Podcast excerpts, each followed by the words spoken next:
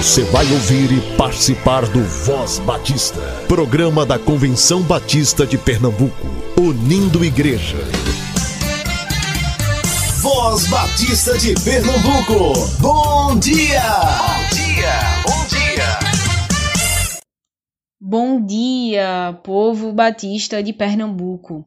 Hoje é domingo, dia 22 de novembro. Seja muito bem-vindo. A Voz Batista começa agora.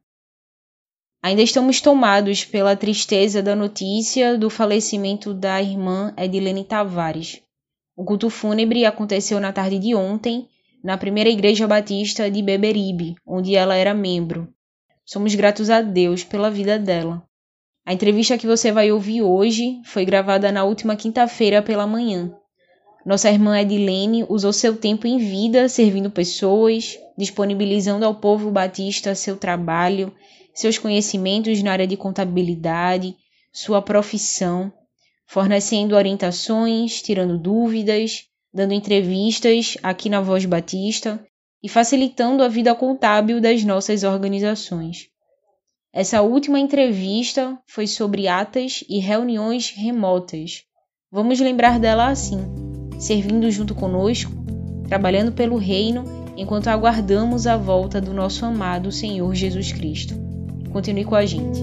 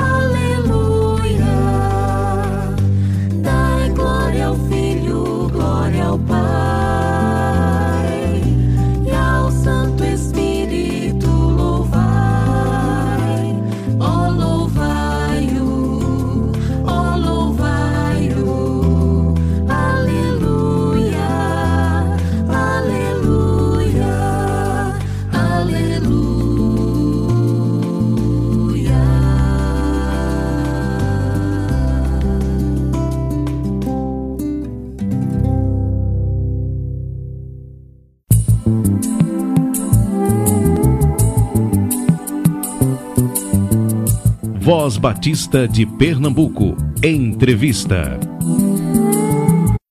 Então é isso. Hoje a gente está aqui com Edilene Barros. A gente vai falar um pouco sobre essas mudanças aí nesse período de pandemia, sobre como que como que fica as nossas assembleias na igreja, nas nossas organizações, em termos de registro de atas. E é isso que a gente vai conversar aqui um pouco para orientação do povo batista. Então, desde já, se esse conteúdo foi interessante, foi importante, que na verdade ele é importante para toda igreja batista, para toda a organização. Lembra de compartilhar com sua igreja, de compartilhar com seus amigos. Esse programa vai ficar disponível em todas as plataformas digitais a partir das 10 horas da manhã de hoje. Seja bem-vinda, Edilene, bom dia. Bom dia, bom dia, Paula, bom dia, o povo batista desse estado maravilhoso de Pernambuco. É muito bom estar aqui mais uma vez falando com vocês. E a Edilene, ela é contadora, ela é membro do Conselho Fiscal da CBPE e ela é membro também da Primeira Igreja Batista em Beberibe. E ela está aqui hoje para ajudar a gente, dando essas orientações em relação às nossas reuniões remotas que inclusive não, não era previsto em lei, né, Edilene? E aí, por conta da pandemia, teve que ter. Conta aí pra gente um pouco como foi isso. Então, bom dia a todos mais uma vez, muito bom estar com vocês. A gente quer falar um pouquinho hoje, Paula, sobre a Lei 14010 de 2020, né, que autoriza as assembleias virtuais. E esta lei ela veio para atender aí uma necessidade tanto das associações como dos condomínios, das próprias igrejas. E para isso foi necessário existir essa previsão legal que antes não existia. Então, na verdade, foi mais uma necessidade que, por conta do nosso estado de calamidade pública, foi necessário ser publicada, né, como outras leis que precisaram existir. Então, hoje a gente vai falar um pouquinho aqui sobre esses registros de atas, de estatutos que acontecerão durante todo esse tempo em que dura a, o estado de calamidade pública. A Lei 14.010, ela permite que as assembleias sejam de forma virtuais, né? Então, as pessoas que estarão participando das assembleias, elas podem utilizar das plataformas virtuais aí que nós conhecemos por já estarmos utilizando de, em outros momentos, até mesmo para os cultos, né? Então, o Zoom é uma das ferramentas mais utilizadas, ele permite que a assembleia possa mostrar as pessoas que estão participando. Ele permite que as pessoas possam levantar sua mão, né, ali justificando ou propondo alguma preposição, é, dizendo que sim ou que não, aceitando ou não alguma proposta, e as outras ferramentas também, no caso nós temos a ferramenta do Meet, temos também a ferramenta do Teams, que é da Microsoft, então todas essas ferramentas, elas podem ser utilizadas para a promoção da Assembleia e o real registro dessa Assembleia. Né? A gente costuma perceber que, no normal, na Assembleia presencial, é necessário que o membro ele assine uma lista de presença, que ele está ali presente, é necessário que ele também é, manifeste o seu voto, né, seja favorável ou contrário, para que aquela assembleia tenha é, o valor legal e permite também que ali sejam discutidas é, questões relevantes na vida das igrejas e também das associações. Então, nada muda com relação a esta assembleia ser virtual. A pessoa vai continuar da mesma forma que presencial, manifestando o seu voto, é, manifestando a sua proposta de apoio, é, a sua indicação, tudo de forma virtual. É apenas interessante que é, a pessoa que vai conduzir a Assembleia, ou seja, o presidente que vai conduzir a Assembleia, ele possa estar ali sendo auxiliado por mais de um secretário, né? O secretário, ele está ali escrevendo a ata, mas vai ter que ter outro secretário também acompanhando o processo virtual, acompanhando as pessoas que estão ali, até mesmo fazendo perguntas na plataforma pessoas que estão ali representando o seu voto. Então, é necessário que a pessoa que está conduzindo ele esteja, seja auxiliado, né? Para que nada se perca naquela questão virtual. Então, todas as pessoas se registrem, todas as pessoas é, que a gente registre a presença, quantas pessoas estão ali, é, os membros que receberam os links para participar. É interessante lembrar que só participarão da Assembleia Virtual os membros daquelas associações e igrejas, né? O link não pode ser enviado para as pessoas que não participam daquela comunidade. E a partir dali, o registro em fotos, o registro em relatórios, em que algumas, algumas vai ter essa possibilidade. É, você falou do, do link só poder ser enviado para os membros da comunidade. E aí me veio uma dúvida. A gente só pode permitir que os membros participem da reunião ou quem não é membro pode assistir à reunião sem votar, como é no presencial. Como é que fica essa questão no remoto? No caso do remoto, já que o link será enviado e para tratar de assuntos que serão votados pelos membros daquela comunidade, não é interessante que outras pessoas participem, porque aquele registro ele será extremamente necessário para ser entregue ao cartório. Então, se outras pessoas participam e, e, na hora de votar elas não podem votar, então não, não interessa enviar o link para quem não vai participar. Uma questão interessante, já que você tratou desse assunto, é o membro da igreja, ele é membro, mas ele não atingiu a idade, né, que a gente chama de maioridade civil para o voto. Ele pode participar. Aí, na hora da manifestação do seu voto, se for para tratar do assunto da eleição da diretoria, por exemplo, como é um assunto de caráter legal, a pessoa que tem menos de 18 anos não vai poder votar, com a exceção da lei, claro, os que têm menos de 18 anos, mas possuem a emancipação, ele pode votar, né? Mas caso ele não tenha, ele não vai poder manifestar o seu voto ali. Ele apenas estará participando por ser membro daquela comunidade, daquela igreja, mas não pode registrar o seu voto. É interessante lembrar que a manifestação do voto, seja favorável ou seja contrária, ele tem que ser registrado ali na, naquele ato, né, naquela ata que está sendo escrita. Então, é necessário que esse registro ele seja íntegro e fiel. Né? Tantas pessoas se manifestaram a favor, tantas pessoas se manifestaram contra, tudo como se tivesse acontecendo de forma presencial. Algumas comunidades elas estão fazendo aquilo que é a integração do presencial com o virtual. Algumas pessoas participando das suas casas e algumas pessoas participando presencialmente ali no templo. Mas é interessante que o processo corre, né, igual, igualmente, com a mesma regra para um, é, ser, sendo obedecida para o outro. É interessante deixar isso registrado. A gente falava também aqui, Paula, com relação a essa lei, é que essa lei foi publicada em julho e ela tinha vigência até 30 de outubro. Então, a questão era que a corrida fosse para essas assembleias acontecerem até 30 de outubro. E algumas comunidades, associações, sociedades, elas não conseguiram reunir para suas assembleias dentro desse prazo. E aí, o que é que acontece agora?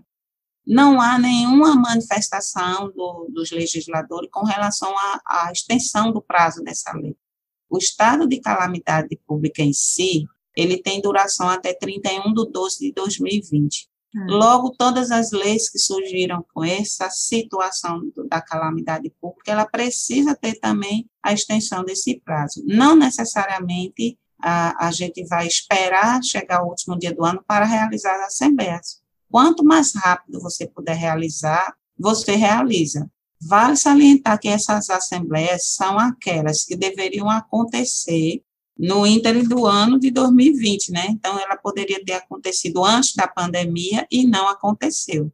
Então, algumas igrejas, elas fizeram as suas assembleias normalmente, antes da pandemia. Mas aquelas que, depois de março até hoje, não conseguiram realizar, é que precisam correr para cumprir esse prazo o mais rápido possível antes de terminar aí o ano de 2020.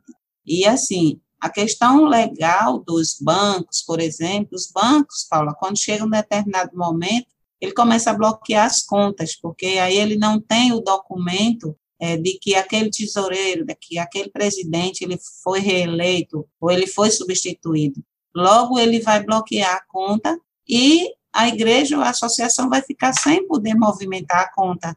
Então, até os próprios bancos, eles precisam estar atentos com relação a esta lei.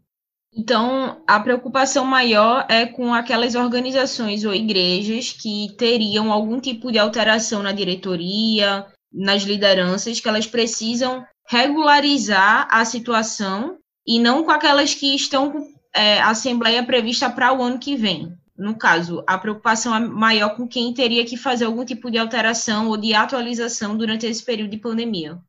Exatamente, perfeitamente. Então, as assembleias que aconteceriam é, normalmente o ano que vem, essas podem continuar com essa mesma programação. Mas as assembleias que deveriam ter acontecido de janeiro até agora, elas realmente precisam colocar em prática né, a questão da assembleia, mesmo que seja de forma remota. Então, todas as igrejas que conseguiram fazer suas atualizações antes de março, que quando começou, tudo bem. Mas aquelas que não conseguiram, que deixaram para depois, elas precisam fazer antes que o ano acabe, porque no ano seguinte já tem uma nova assembleia, e aí não pode parar o processo da renovação, né?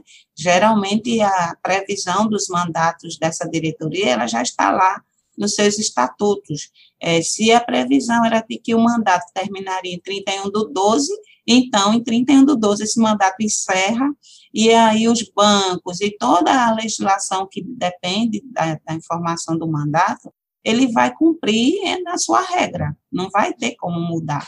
Então, a, a questão a, da preocupação é com essas igrejas que tiveram que fazer as mudanças, né? seja para continuar a reeleição, seja para alterar aquela, aquela diretoria, mas que ela possa realizar de forma correta para que o documento ele esteja registrado em cartório e, e logo possa ser entregue ao banco. E eu queria aproveitar a oportunidade que não somente as diretorias, mas algumas igrejas que tiveram que trocar de presidente, né, que elegeram um pastor e esse pastor passa a ser o presidente na, na igreja, então, essa ata que elegeu o novo pastor e a posse que foi dada a ele, precisa também obedecer esse mesmo registro no cartório, né, para que tenha o valor legal dessa eleição. Então, não somente a diretoria, mas também aquelas entidades que precisaram mudar o presidente por um motivo ou outro, ele precisa também seguir essa norma do cartório. E falando em norma, Paula, dando aqui aquela dica, né? Os cartórios aqui do nosso estado de Pernambuco, seja em qual município for, ele segue a norma do Tribunal de Justiça de Pernambuco. É uma norma do tribunal que existe para que os cartórios atendam essa norma. E quando esse cartório atende a norma, as igrejas, as associações, qualquer entidade sem fins lucrativos, ela precisa seguir a norma. O cartório exige determinadas coisas que as pessoas ficam questionando. Por que, que o cartório exige tanto? Ah, como é chato, a gente vai e volta com o documento tantas vezes, mas, na verdade, tudo isso está previsto numa norma do Estado. Então, a questão de haver na norma o tipo da fonte que vai ter que ter sido digitado o texto, o tamanho da fonte, a quantidade de páginas, no caso, no, no, a quantidade de vias, no caso, né, que eu tenho que levar para o cartório, a documentação da pessoa, a cópia desse documento, no caso, porque ele vai confrontar a informação do texto com o documento físico, é, a assinatura com reconhecimento de firma, tudo isso está previsto na norma, né? A qualificação da pessoa que está assumindo aquele cargo de diretor, nome, estado civil, profissão, endereço, é endereço completo, né? No caso com CEP, a, a documentação que aquela pessoa é portador, tudo isso consta na norma, e aí o cartório, ele simplesmente está fazendo o papel para qual ele já foi designado, ele não pode é, deixar de transferir a responsabilidade para quem está pedindo o registro. Então, eu vejo muito os meus clientes reclamarem dessa questão do cartório. Poxa, Edilene, é tão difícil, a gente vai e volta, vai e volta mas simplesmente porque não está ali observando quais são os critérios para esse registro. Se você observar, né, dentro daquilo que é a letra, você não vai ter problema. Você vai levar a documentação, vai ser analisado, o cartório vai perder um prazo para analisar e logo em seguida vai seguir com o registro. Então, realmente precisa seguir a lei. Uma pergunta, Dilene. Às vezes a gente, não sei, faz o registro de uma ata e não faz aquele, não passa aquele pente fino é, no que diz respeito à ortografia ou a gramática, a redação própria do texto. Isso dá problema no cartório quando ele chega lá e se vê erros de português ao ser redigido o texto ou não? Isso não é uma preocupação? Olha, Paula, é, eu creio que logo quando surgiu a norma do cartório, realmente, de fato, aqui em Pernambuco, no ano 2016, 2017, teve muitos problemas, inclusive com relação à ortografia, à gramática, né? Textos que não estavam claros, muitas vezes por, por, falta de uma vírgula, ou mesmo pelo emprego de um ponto, que não ficavam claros, eles pediam para corrigir, sim. Hoje eu percebo que há uma questão muito mais prática. Eles dizem, olha, faz por esse modelo. Eles até dão a sugestão do modelo do texto. Aí parece que diminuiu mais essa questão. Agora, o que é que acontece muito? É o nome da pessoa. Se o nome da pessoa não tiver correto, se o nome tiver com uma letra diferente, tipo, faltou uma letra, ele vai devolver. Né? É, eu vi casos de uma pessoa que digitou o número do seu CPF e errou um número. E aí, quando ele confrontou com o documento físico, ele devolveu, porque não estava igual no texto. E o texto é um documento em si. Então, agora sim, ele, ele realmente não vai se ater a detalhes como a gramática, o texto. Eu já vi passar texto que na gramática não estava correto, mas não foi devolvido o documento por conta disso. Mas é muito interessante que haja um critério, né, de análise, de leitura, mais de uma pessoa leia o texto, porque aí às vezes um lê ou mesmo ele está digitando, e aí aquela análise não existe. Mas se outra pessoa for ler, ele já vai ler do, do, do ponto de vista analítico e ele vai perceber, olha, está faltando alguma coisa aqui, esse texto não está realmente condizente, tem alguma frase aqui que não está batendo, aí ele vai e corrige ali antes que o cartório analise. Então, é, é exatamente dessa forma, Paula. É, você, como, como a pessoa do jornalismo, por exemplo, você sabe que antes de divulgar um texto, você vai precisar analisar esse texto, ver se realmente ele condiz, né? Então, da mesma forma, quem for registrar seus documentos, né, a gente chama atos constitutivos, precisa ter essa cautela, precisa ter sim esse cuidado, mesmo que precisa ser analisado por mais de uma pessoa. Então, é bem interessante essa questão, as, as igrejas precisam realmente darem aí um passo aí, agilizarem os seus registros para que não percam o prazo, principalmente por causa da vigência dessa lei, que foi até 30 de outubro, e a gente aí espera que não possamos emperrar, né, nesse prazo por conta desses dias que já passaram, mas que, de fato, o estado de calamidade pública vai até 31 do 12, e todas as leis precisaram ser revistas para também se estender até esse prazo. Então, Paula, é, a gente fica à disposição para que as pessoas que tenham alguma dúvida, alguma sugestão até de alguma que já fez as assembleias, né, algumas igrejas que já fizeram suas assembleias, é, que possam até sugerir aplicativos, sugerir sugestões para que as outras igrejas possam ser ajudadas, né? Nosso intuito aqui é de ajudar essas instituições que precisam realizar suas assembleias virtuais, dentro desse prazo em que a lei está exigindo.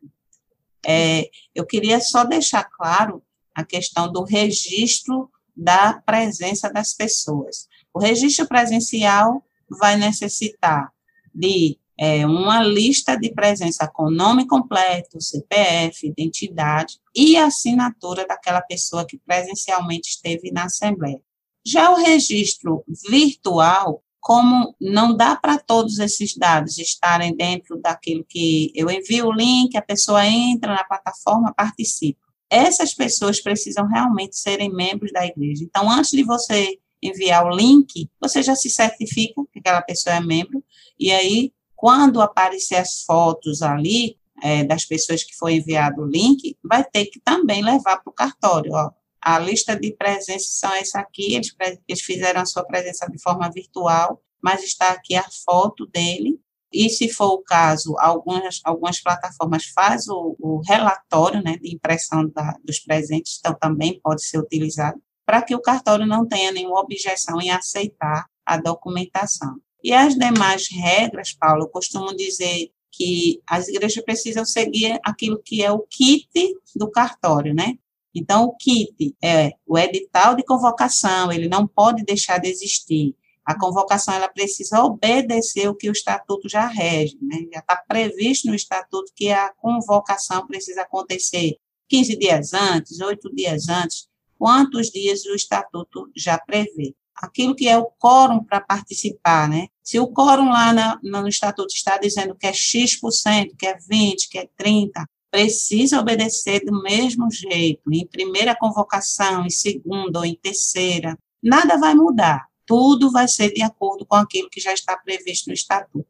E quando for ao cartório, elencar todos os documentos, o próprio requerimento ao cartório de registro. Então, eu preciso requerer ao ofício que registre aqueles atos. Então, eu preciso dizer, olha, solicito o registro da ata de eleição e termo de posse da diretoria. Então, preciso fazer o requerimento assinado pelo presidente com reconhecimento de firma dele a cópia dos documentos dos eleitos. Então, primeiro eu elejo e logo em seguida eu emposso. Depois que eu elejo, eu tomo posse. Eu não posso somente ser eleito, né? como a gente vê aí no nosso dia a dia político mesmo. Primeiro eu sou eleito, em seguida eu tenho a posse. Mas pode acontecer de a eleição e a posse acontecerem no mesmo momento. Então, vai ser ata de eleição e posse. É, eu preciso, no texto dizer isso, ata de eleição e posse. E aí eu vou eleger e vou em seguida fazer a posse e essas pessoas vão assinar que foram empossadas. Então, a, a, o, o documento ele complementa o ato. E também a questão dos textos sempre seguirem em duas vias. Por que duas vias?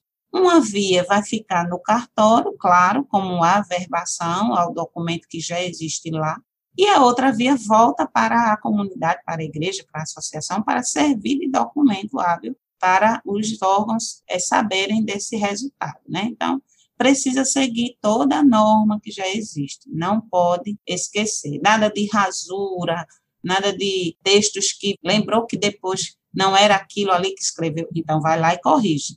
E, principalmente, aquilo que a gente chama dos registros em livro, aquele livro de ata que a gente tem bem antigão lá na igreja, não é mais naquele livro que a gente registra esses fatos, a gente registra num texto digitado, né, em forma de ofício, para levar até o cartório. A gente não leva mais o livro. Né? Então, ainda existem igrejas que pensam que pode escrever tudo no livro e levar para o cartório. E aí, praticamente, não, não se aceita mais dessa forma.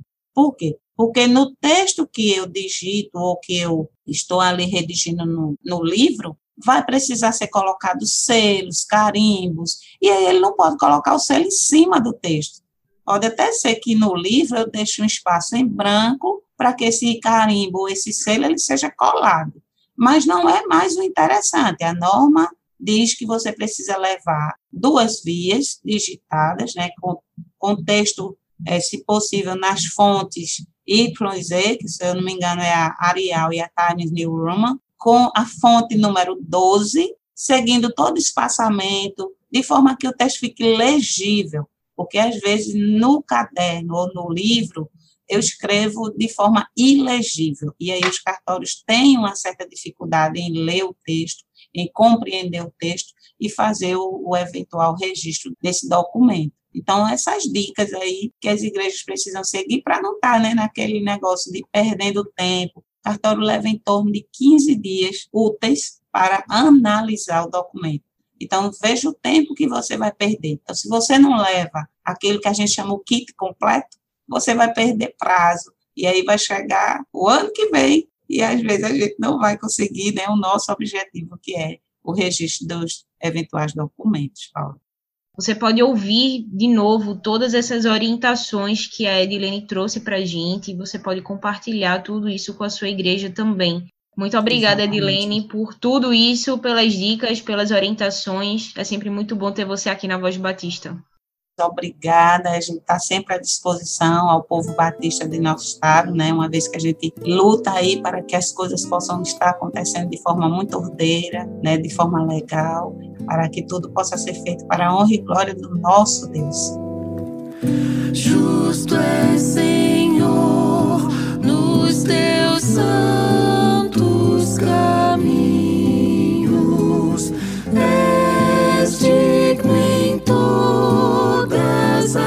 As